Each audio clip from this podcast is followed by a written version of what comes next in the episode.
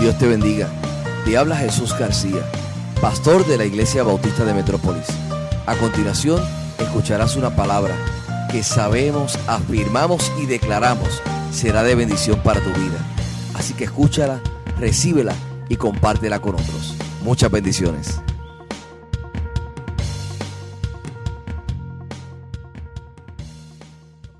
Quiero compartir la palabra del Señor en este día, el más importante del calendario cristiano. Leemos en 1 Corintios capítulo 15 versículos 1 al 11 en palabras del hermano Pablo. Ahora, hermanos, quiero recordarles el Evangelio que les prediqué, el mismo que recibieron y en el cual se mantienen firmes. Mediante este Evangelio son salvos si se aferran a la palabra que les prediqué, de modo no habrán creído en vano. Porque ante todo les transmití a ustedes lo que yo mismo recibí, que Cristo murió por nuestros pecados según las Escrituras, que fue sepultado, que resucitó al tercer día según las Escrituras, y que se apareció a Cefas, esto es a Pedro, y luego a los doce. Después se apareció a más de 500 hermanos a la vez, la mayoría de los cuales viven todavía, aunque algunos han muerto. Luego se apareció a Jacobo, más tarde a todos los apóstoles, y por último, como a uno nacido fuera de tiempo, se me apareció también a mí. Admito que soy el más insignificante de los apóstoles y que ni siquiera merezco ser llamado apóstol, porque perseguí a la iglesia de Dios. Pero por la gracia de Dios soy lo que soy y la gracia que Él me concedió no fue infructuosa. Al contrario, he trabajado con más tesón que todos ellos, aunque no yo, sino la gracia de Dios que está conmigo. En fin, ya sea que se trate de mí o de ellos, esto es lo que predicamos y esto es lo que ustedes han creído. Oremos. Padre Celestial, en el nombre de Jesús, rededicamos nuestras vidas a ti en este día, pidiendo tu guianza, pidiendo tu sabiduría, pidiendo la voz de tu Espíritu para nosotros, para que nos des palabra de vida eterna. La necesitamos en este tiempo. Señor, que tu resurrección impacte nuestra propia resurrección y podamos predicar este Evangelio aún más allá, hoy con fuerza y a la misma vez con esperanza. En Cristo Jesús. Amén.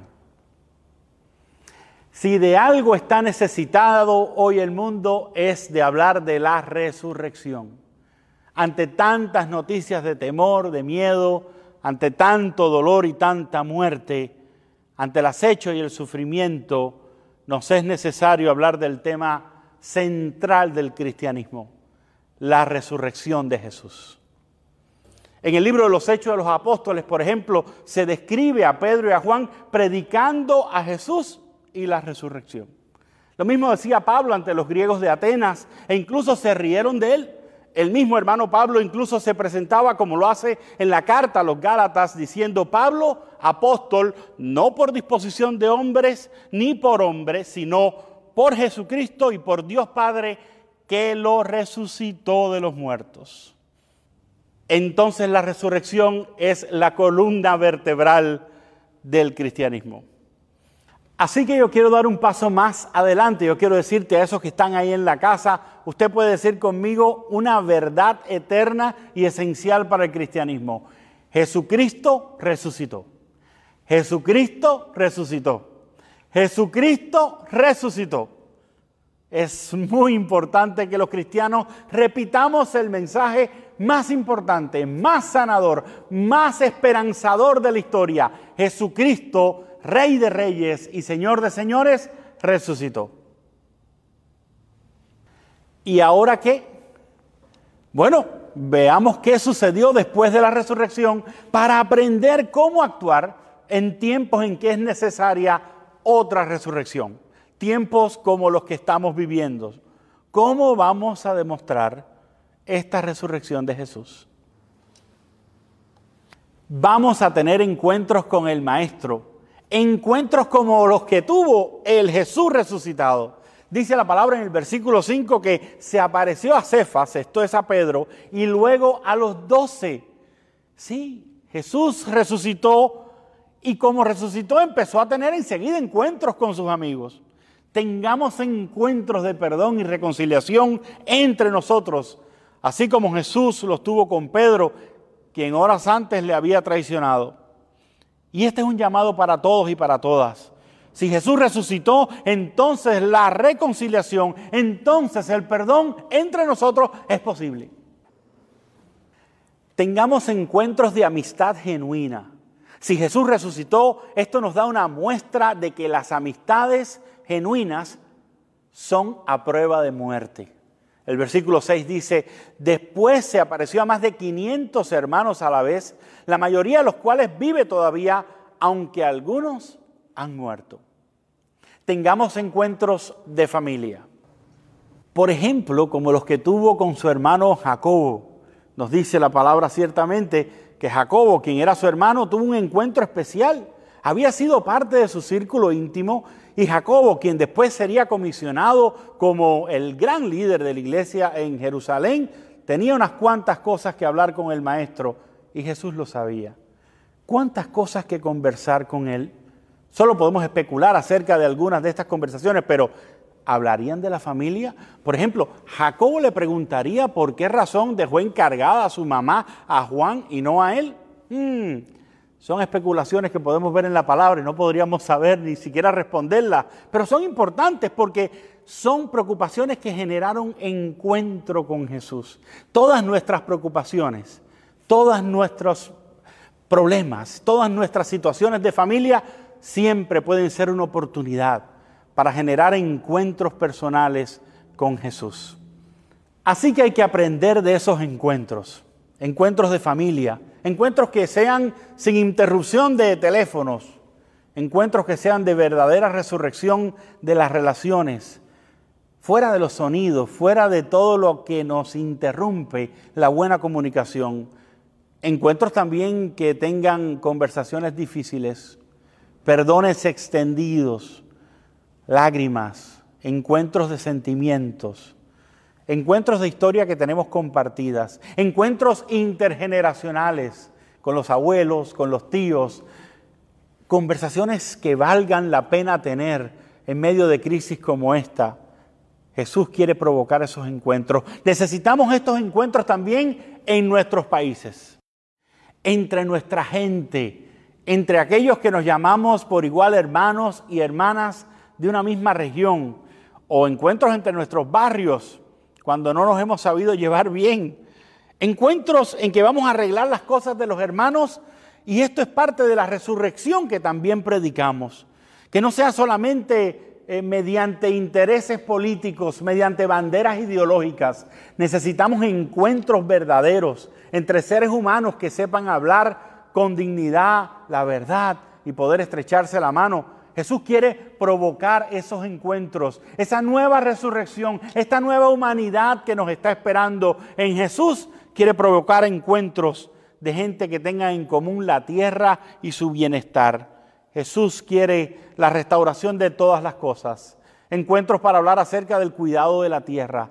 Encuentros para hablar acerca de, cuidar de los animales encuentros para hablar acerca de la vegetación, encuentros para hablar acerca de la salud integral. Necesitamos nuevos encuentros y Jesús, el resucitado, quiere provocarlos. Y por último, un último encuentro que narra Pablo aquí es un encuentro personal, el que él mismo tuvo con Jesús. Y muchos conocemos cómo se dio ese encuentro en el camino a Damasco un encuentro que lo tumba él del caballo, que interrumpe un camino de crimen, un camino de violencia, un camino de vicios. Y es un encuentro de conversión personal, un encuentro imprescindible. Este es un encuentro impostergable, no podemos cambiarle de fecha. Este es un encuentro que si no se ha dado en tu vida tiene que darse hoy. Es el encuentro personal con Jesús. Es el encuentro en el cual nos ponemos de a cuentas para la salvación eterna. Es el encuentro de también los cristianos rededicarnos a aquellos que hemos estado apartados en nuestros vicios, en nuestros pecados, en nuestra mente tergiversada. Es el encuentro personal. Y es cierto, dice el apóstol, que no lo merecemos. Él dice, yo no lo merezco, yo soy cosa, casi como, como un hijo eh, abortivo. Por último, como que yo nací fuera de tiempo. A mí Jesús se me apareció también. Y dice él que este encuentro se da en gracia, por gracia y para gracia. Es un encuentro personal. Si esto es tú estás celebrando la resurrección hoy con nosotros y no has tenido este encuentro, tal vez has llegado a esta programación por, por, porque hay que hacer algo el domingo de resurrección o porque te dijeron que tenía que estar sentado ahí, sentada ahí. Yo te digo, necesitas un encuentro personal con Cristo Jesús, el resucitado. Un encuentro en el cual tú le entregues tu vida y tú le digas, haz tú, Señor, como tú quieres que sea mejor, porque tú sabes cómo tener buenos encuentros y buenas resurrecciones. Y después de estos encuentros, y después del encuentro entre los amigos personales, los encuentros familiares, después de los encuentros entre los hermanos, tal vez de, de nación, después de los encuentros personales con Dios, con Cristo, con el resucitado, ¿qué sucede? Bueno, Él ha prometido llevarnos a un gran banquete. Cristo mismo ha prometido tender una mesa, abrir un espacio para ti, para mí, para todos aquellos que se han encontrado con el resucitado, una mesa que nos incluye, una mesa que nos abraza, una mesa que nos invita a disfrutar de la presencia de Cristo el resucitado. Y de esta forma lo dice Brian San. En Cristo resucitado no apareció en el templo, sino que en las mesas donde la gente comía. El centro de la actividad de Dios había cambiado, dice él. Ya no era el templo, sino la mesa, que resultó ser lo más sagrado de todo. A la iglesia le convendría pensar en sí misma no como una especie de templo, sino como una especie de mesa. Esto constituye un cambio fundamental, dice el autor. Considerar la diferencia entre el templo y la mesa es imprescindible. El templo es exclusivo, la mesa es inclusiva. El templo es jerárquico, la mesa es igualitaria. El templo es autoritario, la mesa es alentadora. En el templo el ambiente es tenso y el estatus es de gran preocupación. En la mesa, escucha, en la mesa se siente el ambiente relajado, se siente en familia. En el templo se trata de la aplicación rigurosa de los códigos de pureza que prohíben lo inmundo. En la mesa se trata de una fiesta de bienvenida para celebrar el regreso de los pecadores. El templo era temporal, la mesa es eterna. Pensamos que Dios era una deidad en un templo y resulta que Dios es un padre en una mesa, un padre que nos invita, dice Brian Sand. Un padre en una mesa que se encuentra con los amigos, no importando su pasado, con los hermanos, con su familia, con los que ni siquiera le han reconocido como Señor o como Salvador. Eso es resurrección. Banquete, fiesta para todos. Y Cristo nos hace estas preguntas hoy. ¿Cómo vas a recibirme?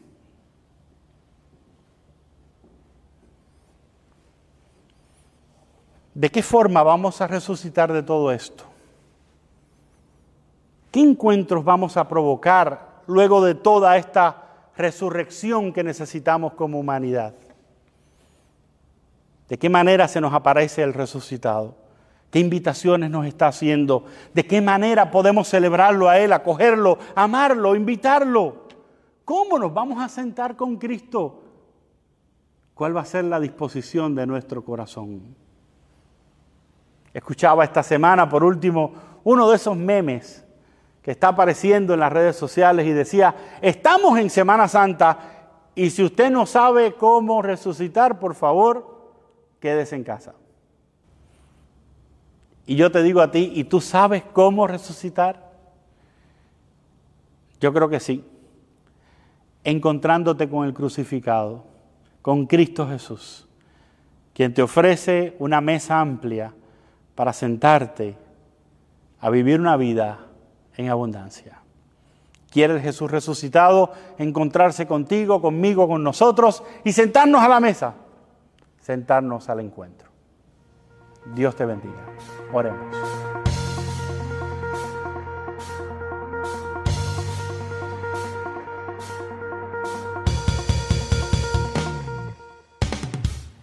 Esperamos que este sermón sea de bendición para tu vida. Si no tienes un lugar donde congregarte, te invitamos a que hagas de la Iglesia Bautista de Metrópolis tu iglesia. Nuestro lema es, entramos para adorar, salimos para servir. Para mayor información, 787-750-8021. Dios te bendiga.